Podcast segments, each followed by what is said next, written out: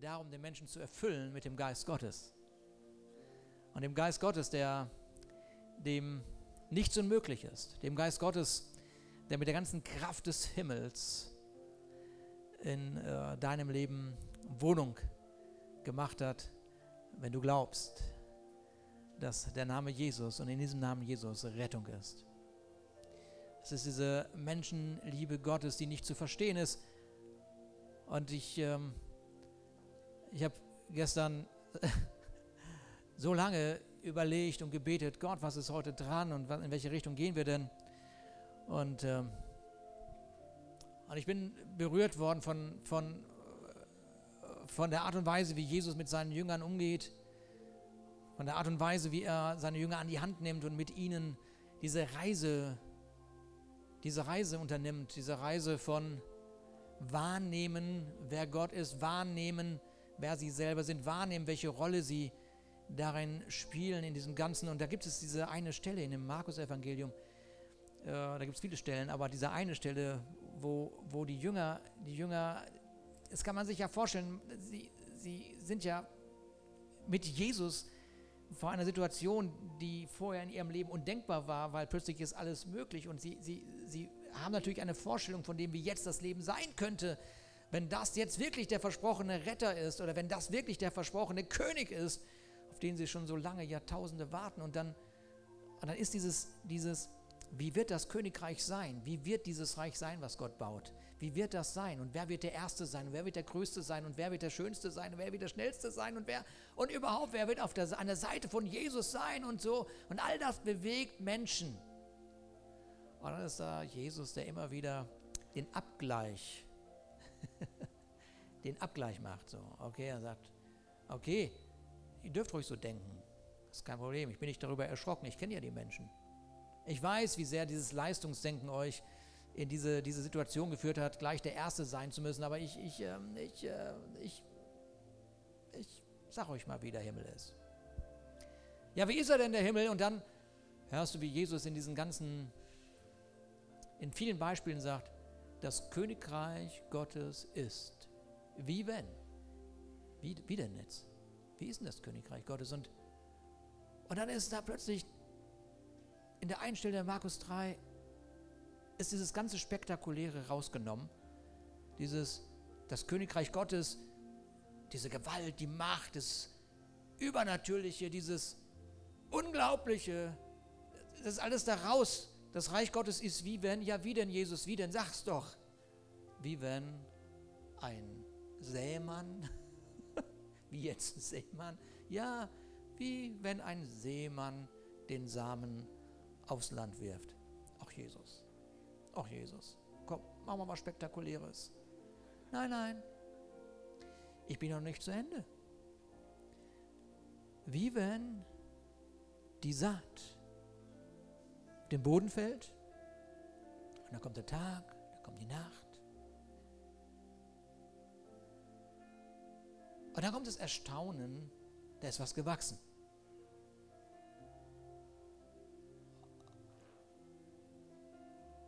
Und der ganze Fokus in diesem, da kann man ganz schnell denken, ja klar, das ist Saat, das ist Ernte.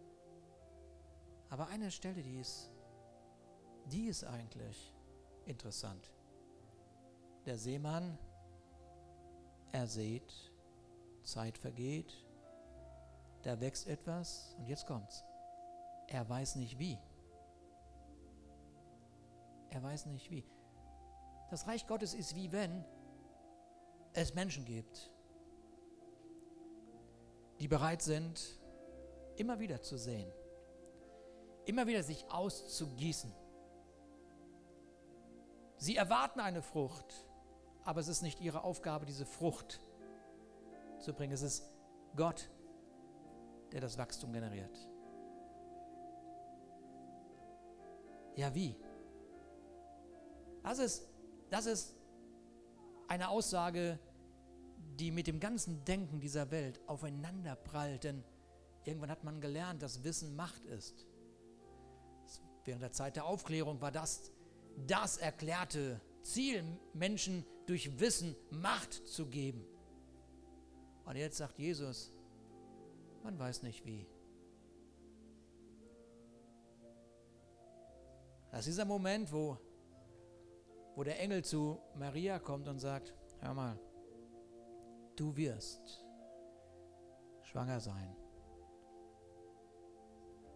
Wie soll das geschehen? Wie, wie, wie soll das gehen? Wie soll Heilung stattfinden? Ist dieser Moment, wo die Jünger diese vielen tausend Menschen sehen und, und Jesus sagt, gebt ihr ihnen zu essen und sie, wie soll das geschehen? Wir haben doch nur, wir haben doch nur, ja, vielleicht finden wir noch einen, der was dabei hat. Aber wie soll das gehen? Dieses Wie soll das gehen führt Menschen in die Verzweiflung, weil sie eigentlich erst, wenn sie Wissen haben, glauben wollen. Und nicht, weil sie Gott kennen, glauben. Und das Reich Gottes fängt damit an, dass du glaubst, dass es einen Gott gibt. Und dass du bereit bist zu sehen. Dass du bereit bist zu beten. Auch dann, wenn dein Wissen dagegen steht. Wenn dein Wissen sagt, es wird nicht funktionieren. Oder dein Wissen sagt, warum, warum, warum, warum geht das da so und da nicht so und da geht's und da geht's nicht und warum und wieso. Das Reich Gottes ist wie wenn es einen Seemann gibt, der nicht aufhört, im Glauben zu beten, der nicht aufhört, im Glauben sich festzuhalten an diesem Gott. Und der sagt, komme, was da will, komme, was da will, ich bete. Komme, was da will, ich glaube. Komme, was da will, ich weiß, wer Gott ist. Und deshalb sehe ich, ich sehe, ich sehe. Ich weiß nicht wie, aber ich gebe das Wissen müssen, wie Gott funktioniert. Ich gebe das Wissen müssen ab. Und ich demütige mich vor Gott. Und ich erkenne an, ich erkenne an, dass seine Weisheit und sein Wissen meinem Wissen meinem Verstand bei weitem übersteigt. Das Königreich, das Königreich, ich möchte, dass das Königreich anbricht. Ja. Es ist wie wenn eine Gemeinde nicht aufhört zu glauben. Es ist wie wenn eine Gemeinde nicht aufhört, der Stadt zu sagen, Gott liebt dich. Es ist wie wenn eine Gemeinde vertraut, dass Gott seine Arbeit macht. Es ist wie wenn eine Gemeinde ruht in dieser Aussage, in meinem Sohn ist alles vollbracht. Halleluja. Danke, Jesus. Danke, Jesus. Danke, Jesus. Halleluja.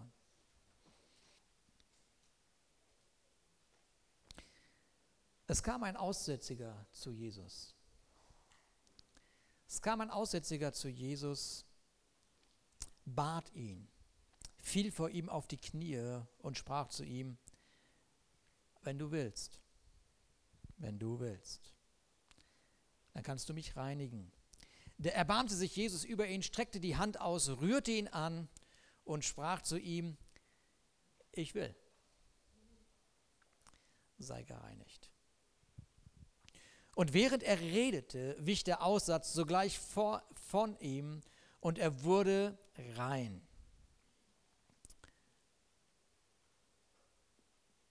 Das eins, zwei, drei Sätze. Ein, drei Sätze.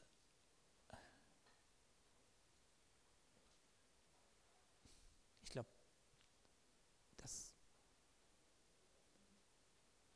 ist so großartig, was wir da lesen, dass wir das gar nicht fassen können. Ne?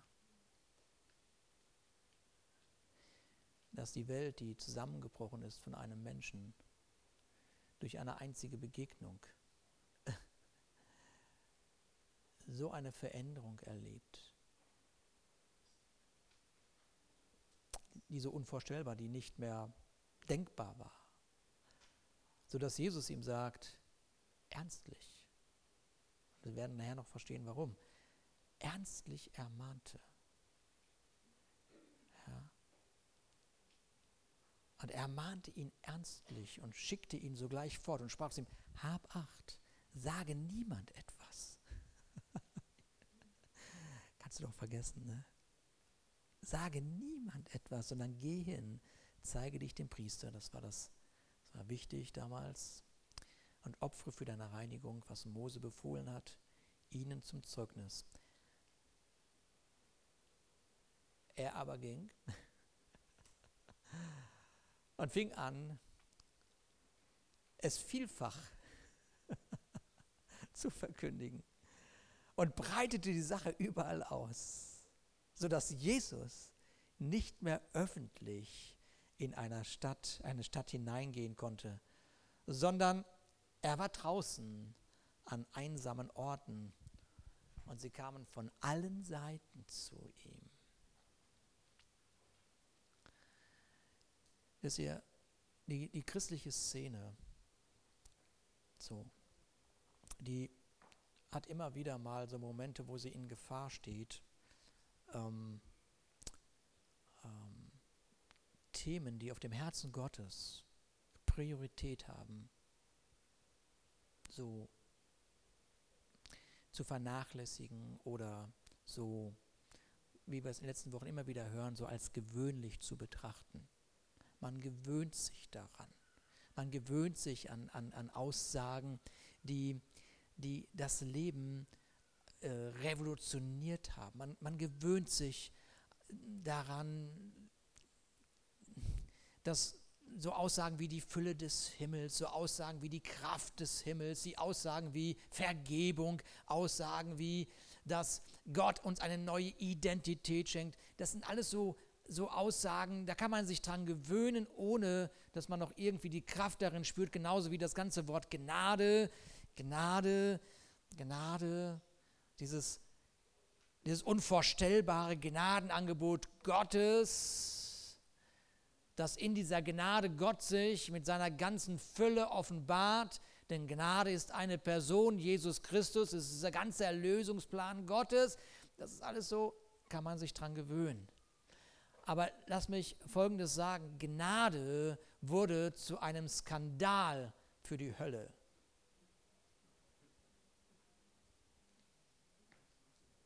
Das war ein Skandal. Das hätte niemals sein dürfen. Man hat Jahrhunderte, Jahrtausende daran gearbeitet, dass genau das nicht passiert, dass die Gnade in der Person Jesus Christus durchbrechen würde. Und jetzt ist da dieser Jesus. Und jetzt ist da dieser Aussätzige. Und die Hölle kann nur noch zugucken. Und es kam ein Aussätziger zu ihm, bat ihn, fiel vor ihm auf die Knie und sprach zu ihm, wenn du willst, kannst du mich reinigen. Und ich schaue mir diese Stelle an und ich denke, warte mal, gib mir doch mindestens mal einen Namen. Das kann doch nicht sein, dass, dass hier nur von dem Aussätzigen die Rede ist. Aber dann stelle ich fest, dass so viele Menschen ihren Namen verloren haben, so viele Menschen ihre Identität verloren haben, weil mehr die Dramen ihres Lebens sie bestimmen, als das, was der Vater an Überschrift in ihrem Leben gegeben hat. Es sind die Dramen, die, die irgendwie Menschen Identität geben möchten. Wir machen einen Sprung ganz zurück ins Alte Testament hinein. Und da haben wir eine ganz bekannte Geschichte. Viele von euch kennen die Geschichte. Es ist diese Geschichte von der Berufung von Mose und diesem Moment, wo er, wo er auf diesen brennenden Dornbusch trifft. Kennt jemand die Geschichte? Wer kennt die? Kennt ihr die alle? Ihr kennt die alle. Irgendjemand, auch wer nicht in die Gemeinde geht und wer, der weiß irgendwie Mose und Dornbusch, das, da passt irgendwas zusammen. Und der brennt und der brennt nicht. Und wie? Ja, da haben wir es wieder. Wie geht das? Ja, okay. Man kann sich so lange mit dem Wie beschäftigen, dass man die Begegnung mit Gott verpasst. Aber aber es gibt diesen, dieser Begegnung gibt es viele schöne Highlights, die ich liebe und die wir in Leiterschaftsseminaren immer wieder weitergeben. Aber da gibt es dieses eine Highlight, dass Mose sagt, sag mal, wer, wer bist denn du jetzt eigentlich? wer bist du denn jetzt eigentlich? Und Gott sich vorstellt. Und dieses Vorstellen, ich weiß nicht, ob es geholfen hat, aber dieses Vorstellen, dieses Vorstellen, in diesem Vorstellen ist alles enthalten, was man braucht, ob man es versteht oder nicht. Und Gott sagt einfach, okay, ich sag's dir. Ich bin, der ich bin. Ah ja. Gut. Okay. Okay, ich bin, der ich bin. Aber was Gott eigentlich sagt damit, Mose, ich weiß schon, was auf dich zukommt. Ich berufe dich ja gerade, du weißt es ja noch gar nicht. Aber es wird Veränderungen in deinem Leben geben, wo du abhängig wirst. Wo du jemanden brauchst, der sich nicht verändert. Wo du jemanden brauchst, der dir mit seiner, mit seiner Fülle zur Verfügung steht. Und ich sage dir, ich bin der ich bin. Ich bin da.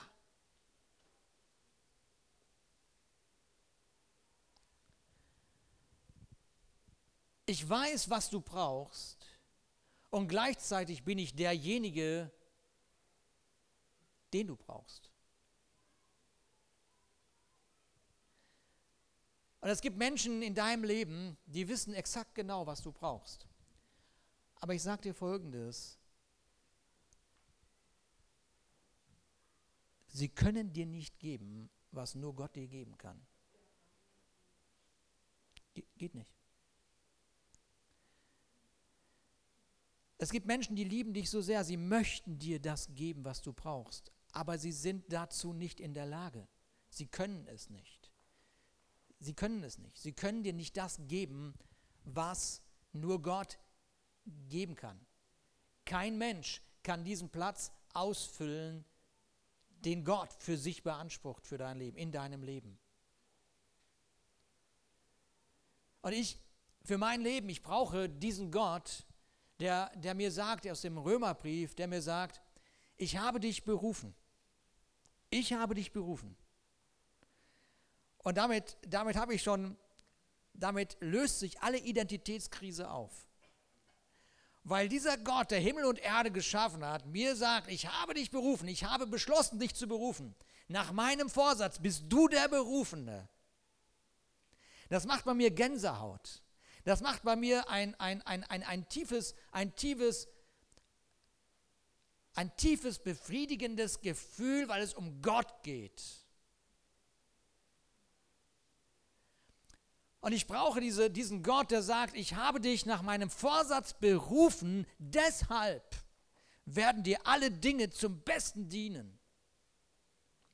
Ich brauche diesen Gott, der sagt, deine Schwachheiten sind nicht ausschlaggebend, weil meine Stärke in deiner Schwachheit ihren Ausdruck finden kann. Ich bin der ich bin. Das reicht mir. Mir reicht das. Ich bin der ich bin. Aber diesem Mann wird kein Name gegeben. Und seine ganze Identität findet in diesem Er hat Aussatz ihren Ausdruck. Und das wissen wir, wer, wer, wer, wer sich so ein bisschen da auskennt, der weiß, dieser Mann ist so sehr isoliert. Dieser Mann ist nur noch vereinsamt.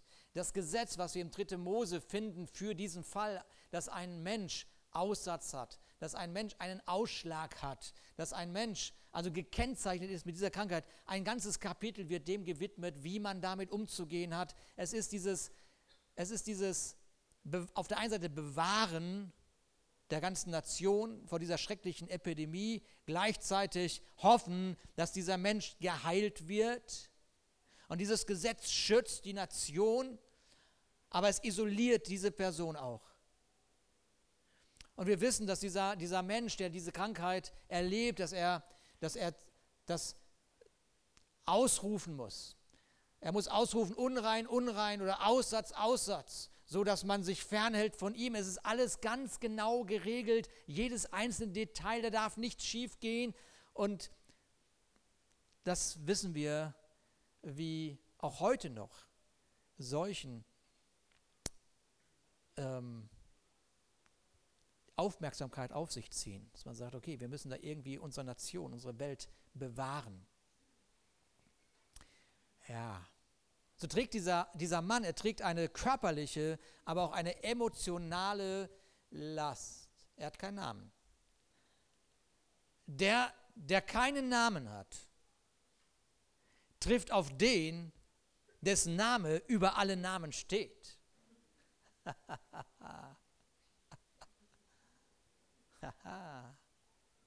Und was auch immer deine Lebenssituation für einen Namen hat, es gibt einen Namen, der über diese Situation, dieser Situation steht. Ja, lass uns mal einen Applaus geben, diesen Namen. Es ist dieser Name, vor dem uns das Wort Gottes sagt, wie wir es gerade gesungen haben, nur das Flüstern dieses Namens führt dazu, dass der Feind flieht. Er flieht. Denn er kann sich erinnern an den Skandal, den dieser Name ausgelöst hat in seinem Reich.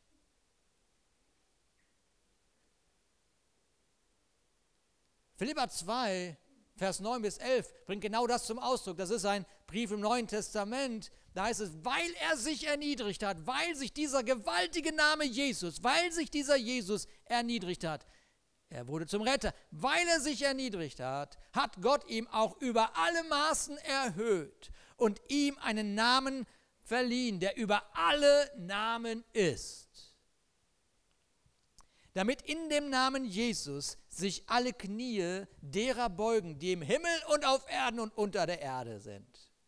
Und alle Zungen bekennen, dass Jesus Christus der Herr ist, zur Ehre Gottes des Vaters. Der Namenlose kommt zu dem, dessen Name über alle Namen ist. Wow. Der Namenlose kommt zu dem Namen, der über alle Namen ist. Und er kommt zu diesem Jesus, dieser Namenlose, und er macht alles falsch. Wir lesen nicht, dass er irgendwie ruft, Aussatz, Aussatz. Sehen wir nicht. Wir sehen nicht, dass er anfängt zu warnen und er hält auch nicht diesen Abstand. Den Abstand. Der war aufgeschrieben, der war beschrieben, der war notwendig. Man muss Abstand halten. Und ob es glaubt oder nicht, es war genau beschrieben, wie groß der Abstand sein musste.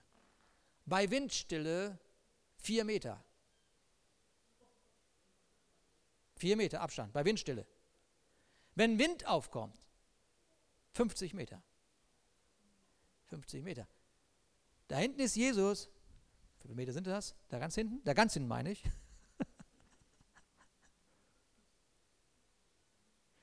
50 Meter bis zur Gnade. 50 Meter bis zur Gnade. 50 Meter. 50 Meter. 50 Meter. 50 Meter. 50 Meter. Ihr in der Gemeinde wäre schon an der Tür stecken geblieben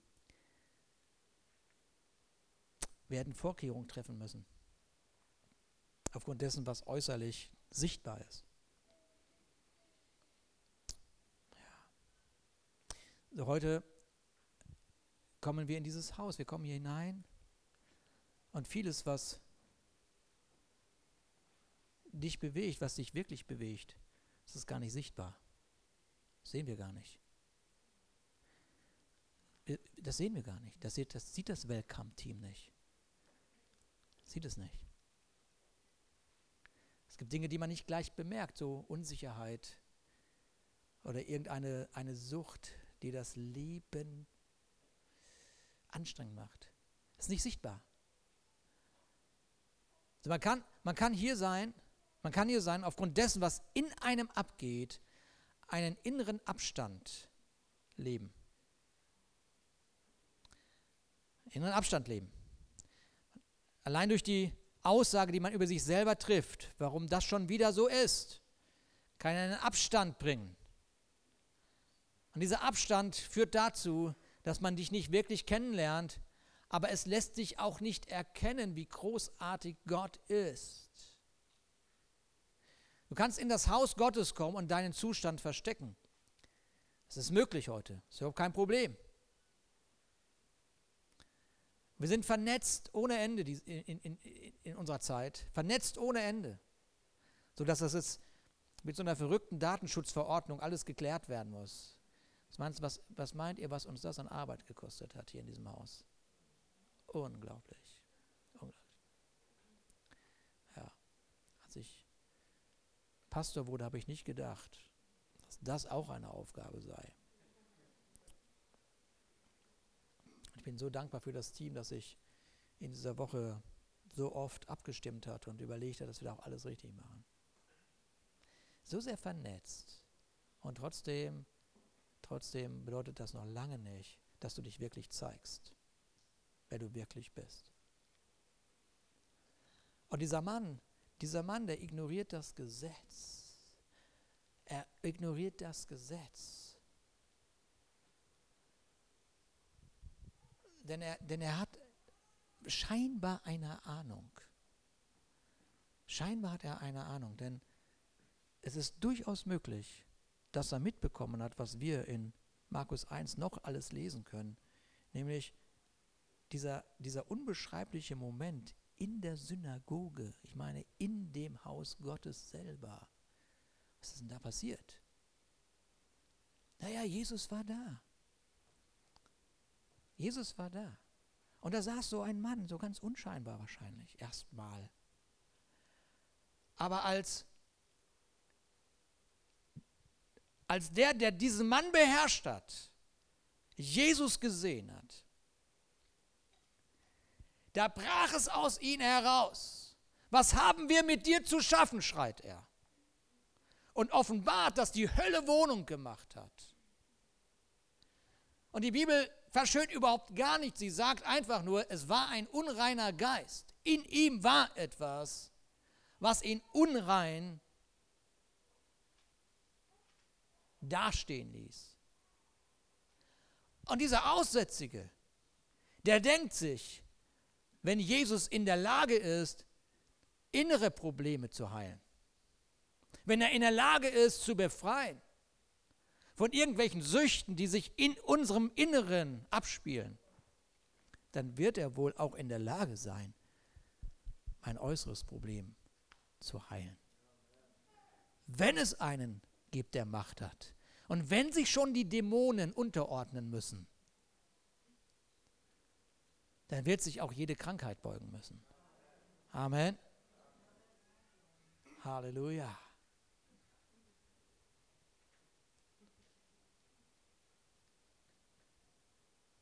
Das musst du dir übrigens merken. Das musst du dir merken für dein Leben. Wenn Gott dort heilen kann und wenn Gott den befreien kann, dann ist auch bei dir alle Macht und Kraft und Autorität möglich.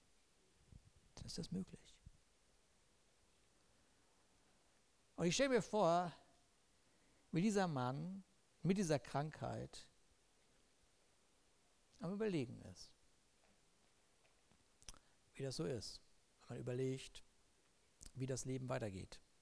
So ist, wenn man vor so einer Situation steht, die sowieso eigentlich vielleicht noch ein paar Wochen zu leben. Ich habe äh, am Freitag einen Termin gehabt, Freitag früh.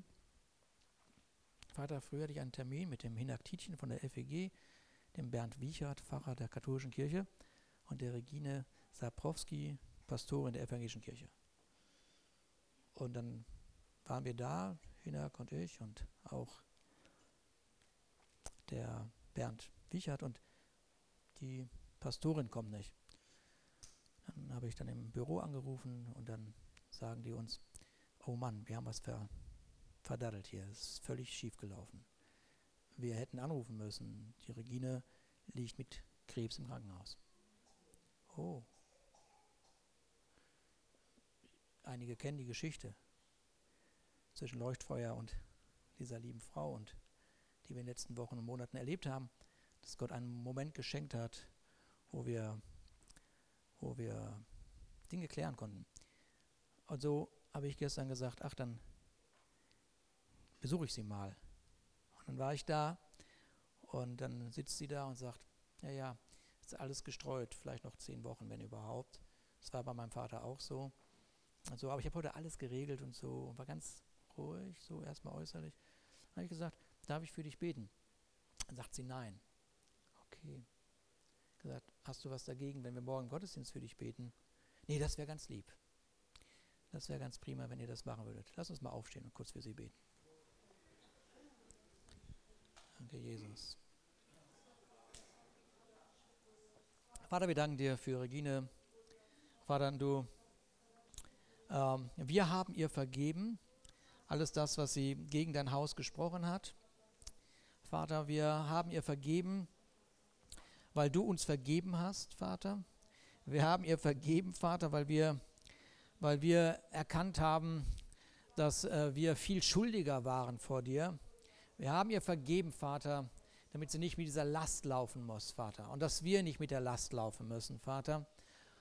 Und Vater, wir, wir stellen uns heute Morgen in den Riss für Regine, Vater, und wir danken dir, Vater, dass du dich erweisen wirst in ihrem Leben als der Gott, vor dem jede Krankheit fliehen muss, der beschlossen hat, diese Welt zu befreien von aller Herrschaft, die diese Welt gefangen gehalten hat. Und Vater, wir rufen deinen Frieden und deinen Segen aus über ihr Leben. In Jesu Namen. Amen. Danke, Jesus. Nimm gerne wieder Platz. Dieser Mann, der geht los. Er geht, geht los. Er denkt sich, okay, also wenn ich nicht losgehe, werde ich sterben.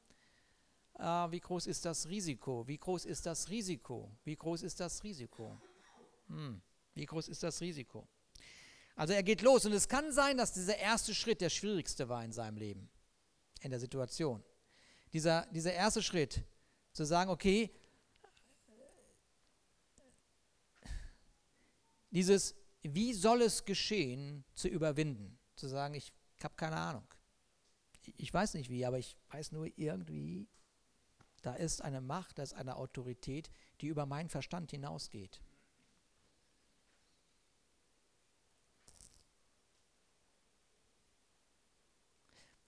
die Gefahr, die Isolation mit sich bringt, ist größer als das Risiko, Intimität einzugehen.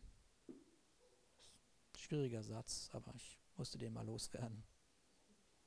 Isolation ist eine Riesengefahr.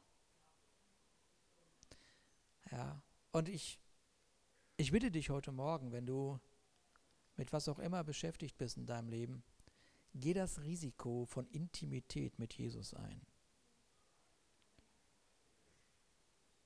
Isoliert sein ist viel gefährlicher.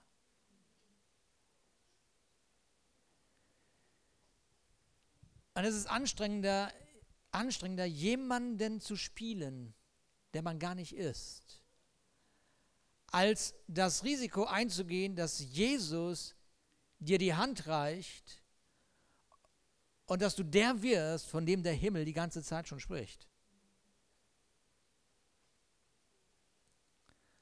Und so geht er los. Und er geht seinen ersten Schritt und seinen zweiten Schritt und seinen dritten Schritt. Und er geht seinen fünften Schritt und er stellt fest, oh, keiner stoppt mich. Er geht seinen zehnten Schritt und wird immer noch nicht gestoppt. Und er geht noch einen Schritt und noch einen Schritt und noch einen Schritt. Und da ist kein Petrus da. Und da ist kein Held da, der sich in den Weg wirft, um Jesus zu retten. Da ist keiner da. Interessant, oder?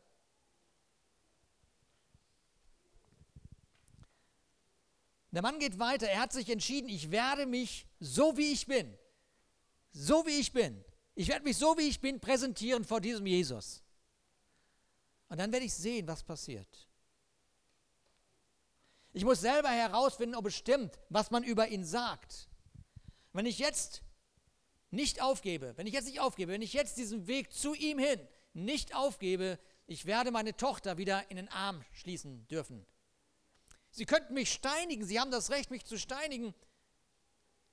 Aber ich werde ja sowieso sterben. Was habe ich zu verlieren? Ich gehe los. Ich lasse mich nicht aufhalten. Ist, er ist an den Punkt gekommen, wo er alles auf eine Karte setzt sozusagen. Und so kommt er Jesus immer näher. Er kommt ihm immer näher. Und hier ist dieser, dieser Moment, dieser Moment, der so berührend ist, denn es waren gar nicht die 50 Schritte, die ihn geheilt haben. Es waren gar nicht die 50 Schritte, die ihn geheilt haben. Geheilt hat ihn das Niederknien vor diesem Namen, der über alle Namen steht. Und demütig zu sein und sagen, ich weiß nicht wie. Und ich weiß auch nicht, ob du das willst. Aber wenn du willst, wenn du willst, reinige mich. Wenn du willst, reinige mich. Wenn du willst, nimm diese Last. Wenn du willst, Jesus, du siehst mein Leben. Jeden Moment, jede Sekunde. Du siehst die Entscheidung, die ich getroffen habe, was diese Entscheidung in das Leben anderer Menschen gebracht hat. Du siehst das alles. Ich bin unrein, du bist rein, ich demütige mich. Was für ein Moment. Es waren gar nicht die 50 Schritte. Es war dieses Niederknien vor dem Namen, der über alle Namen ist.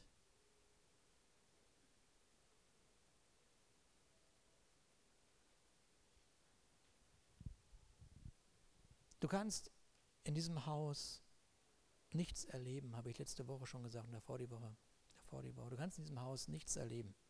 Du kannst hierher kommen.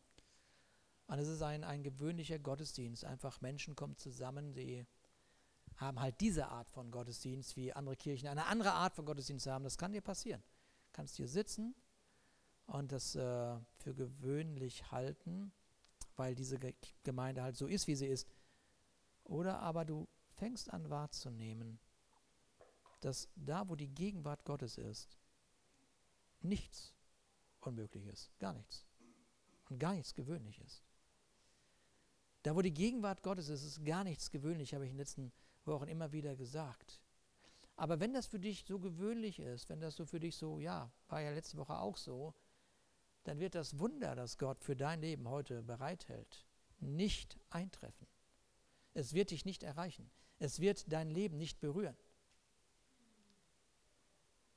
Aber, aber zu erkennen, dass die Gegenwart Gottes die Fülle hat, zu erkennen, dass dies ein besonderer Moment ist, dieser Sonntagmorgen, dass ich diesen Sonntagmorgen ehre in meinem Kalender und er feststeht, weil ich ein Versprechen Gott gebe, ich werde nicht wegzudenken sein aus deinem Haus.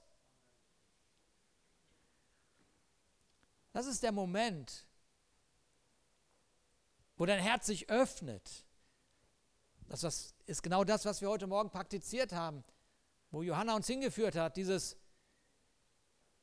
ich weiß nicht, wie du das machst, Gott, aber was ich schon mal machen kann, ich kann schon mal sehen und ich sehe mit meiner Dankbarkeit. Ich sehe einfach mit meiner Dankbarkeit, ich weiß nicht, wie du das alles regeln willst. Es gibt so viele Themen, weil jetzt heute Morgen hier irgendein Geschäftsmann, der vor einem Geschäftsabschluss steht und er weiß nicht, wie er das machen soll. Genauso gut kann an der anderen Ecke dieses Hauses jemand sitzen, der nicht mehr weiß, es ist Ende des Monats, ich weiß gar nicht, wie ich überleben soll. Beides ist da und keiner weiß wie. Ich bin der ich bin. Ich bin der ich bin.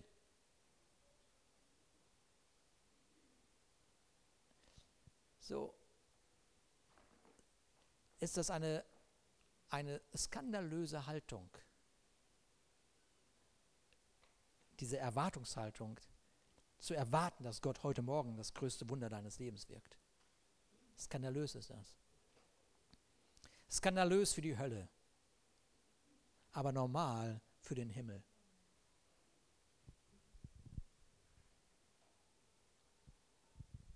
ich habe gehört, was du tun kannst und wenn du willst, dann kannst du mich reinigen.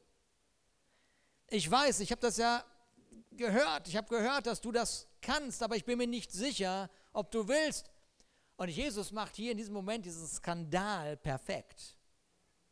Dieses, er macht es perfekt. Ich manchmal, ah, ich in so einer Situation, das muss einfach herrlich sein wenn dieses ganze Norm, dieses ganze Verstehen und so muss es sein und das muss sein, wenn das einfach über den Haufen geworfen wird, weil Gott Gott ist.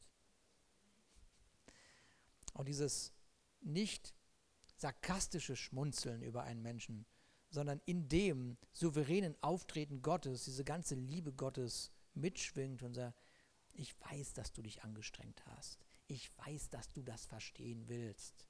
Ich bin dein Schöpfer. Ich weiß das alles.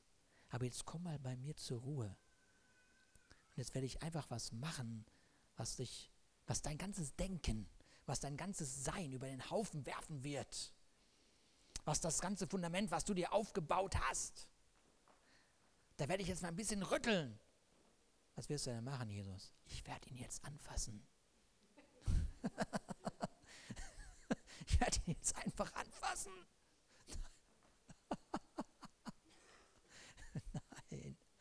Das machst du nicht, das machst du bitte nicht. Doch, mach ich. Ich bin heute Morgen hier, sagt Gott, und ich fasse dich einfach an.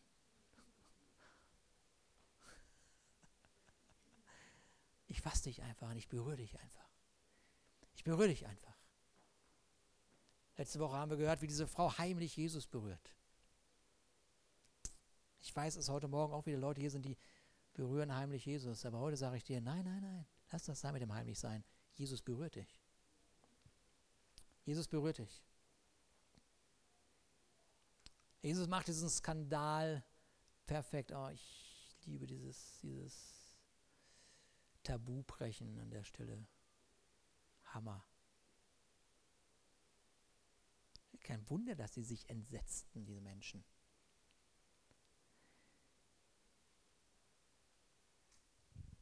Das Gesetz hält diesen Unreinen auf Abstand, aber die Gnade, die Menschenliebe, Freundlichkeit Gottes umarmt, setzt frei.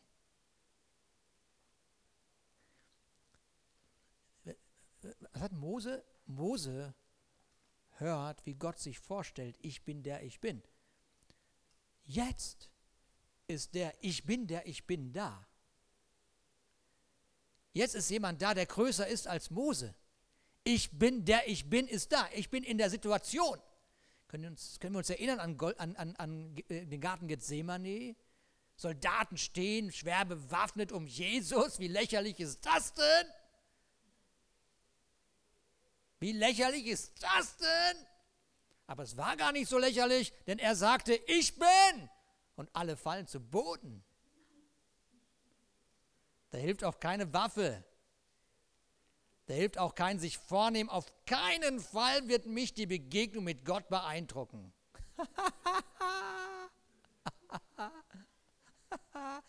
ich werde niemals umfallen. Ich werde niemals, nicht?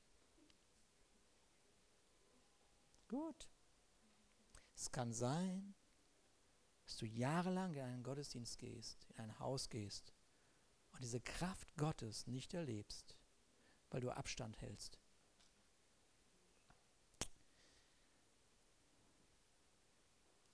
Jetzt ist jemand da, der größer ist als Mose. Jetzt ist der da, der sagt, ich bin der ich bin. Seine Gerechtigkeit hat den Himmel geöffnet. Seine Gerechtigkeit hat den Himmel geöffnet und lässt jetzt die Gnade Gottes sichtbar werden. Römer 5, Vers 17. Denn wenn infolge der Übertretung des einen der Tod zur Herrschaft kam, und der Tod ist in diesem Mann, durch den einen, wie viel mehr werden die, welche den Überfluss der Gnade und das Geschenk der Gerechtigkeit empfangen, im Leben herrschen durch den einen. Wow. Danke, Jesus. Danke, Jesus. Gnade ist ansteckend. Gnade ist ansteckend. Ich bin die Gerechtigkeit Gottes. Ich bin das Brot des Lebens. Ich bin das Licht der Welt. Ich bin der gute Hirte. Ich bin der Weg, die Wahrheit und das Leben. Ich bin die Auferstehung und das Leben. Ja, ich will dich heilen. Ja, ich will dich berühren. Ja, ich mache den Skandal perfekt in deinem Leben.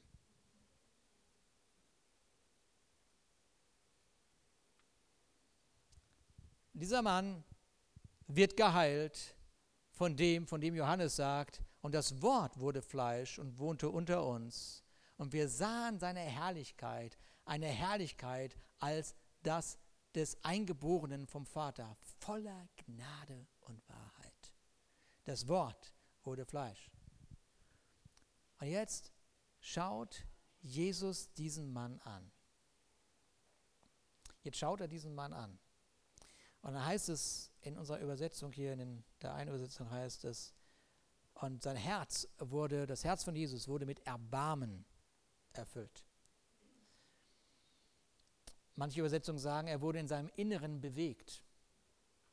Und ich habe mir gestern mal ganz kurz das Wort angeguckt, was da steht, was hier für erbarmte sich übersetzt wurde.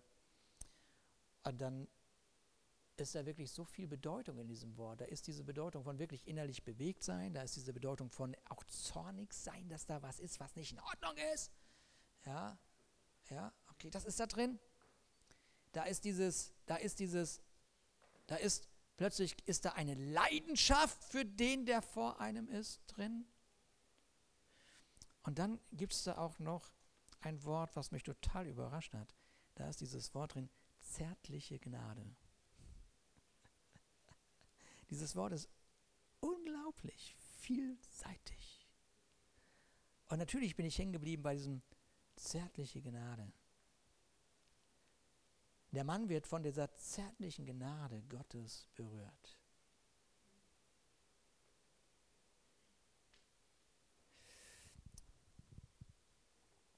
Das macht den Unterschied. Dieser Jesus, von dem es im Hebräerbrief heißt, der große hohe Priester, der durch die Himmel gegangen ist, Jesus, Sohn Gottes. Denn wir haben diesen hohen Priester, der nicht Mitleid, der hat Mitleid mit uns, der nicht Mitleid mit uns haben könnte, mit unseren Schwachheiten, sondern der in allen, in allem in gleicher Weise wie wir versucht worden sind. Aber er war ohne Sünde. Das ist dieser Jesus. Also lasst uns nur mit Freimütigkeit hinzutreten zum Thron der Gnade, damit wir Barmherzigkeit empfangen. Wer auch immer du bist, das ist ein Angebot heute Morgen. Wer auch immer du bist, was auch immer dich bewegt, das ist ein Angebot. Aber lass uns was Schönes noch sehen in dieser ganzen Geschichte, bevor ich zum Schluss komme. Die Geschichte fängt an mit diesem Mann, dieser Aussätzige. Und was wir wissen ist, dieser Mann ist in der Einsamkeit. Isoliert. Dieser Mann ist in der Einsamkeit. Am Ende der Geschichte steht, Jesus konnte nicht mehr öffentlich in eine Stadt hineingehen, sondern er war draußen an einsamen Orten. Hm. Hier wird uns ein Bild von dem Werk des Kreuzes demonstriert. Jesus nahm seinen Platz ein, damit der Mann zu dem wurde, wozu er berufen war. Hier sehen wir das Bild dieses Volk, des vollkommenen Austausches am Kreuz. Jesus selber nimmt deinen Platz ein, damit du der sein kannst, von dem Gott träumt. Und deshalb ist das so schön, dass Jesus ihn ernstlich ermahnt. Erzähl das niemand weiter. Aber er bereitet da schon seinen Austausch vor sagt, ich werde deinen Platz einnehmen. Ich werde deinen Platz einnehmen. Du wirst nicht mehr an einsamen Orten sein. Du wirst. Du wirst verkündigen. Du wirst predigen. Du wirst das Evangelium weitergeben. So sind wir nun Gesandte an Christi Stadt, indem Gott gleichsam durch uns ermahnt. Wir bitten für Christus, lasst euch versöhnen mit Gott. Den, der Sünde nicht kannte, hat er für uns zur Sünde gemacht, damit wir Gottes Gerechtigkeit würden in ihm. Der Austausch ist vollkommen. Der Mann ohne Namen. Er wollte das Leben wieder spüren. Und als er es wieder spürte, trug sein Leben eine Botschaft. Und wenn du diesem Mann begegnen würdest, dann würdest du nicht einen Mann begegnen, der nur emotional berührt ist von Jesus, dessen Glaube nur von zwölf bis Mittag reicht, der zusammenbricht nur, weil irgendetwas nicht funktioniert, weil er nicht versteht, wie. Es ist ein Mann, der eine Botschaft in sich trägt, die ihn aufstehen lässt in, ein, lässt in einer Welt, die verloren ist. Und er sagt, nein, ich bin diesem Jesus begegnet. Ich bin diesem Jesus begegnet. Ich bin vom Tod ins Leben übergetreten, weil er nur ein einziges Wort gesprochen hat über mein Leben. Und so bist du als, als Gemeinde, sind wir als Gemeinde, wir sind berufen, diesen Austausch, den wir erlebt haben am Kreuz, zu leben, zu demonstrieren. Nicht mehr und nicht weniger. Amen. Lasst uns zusammen aufstehen.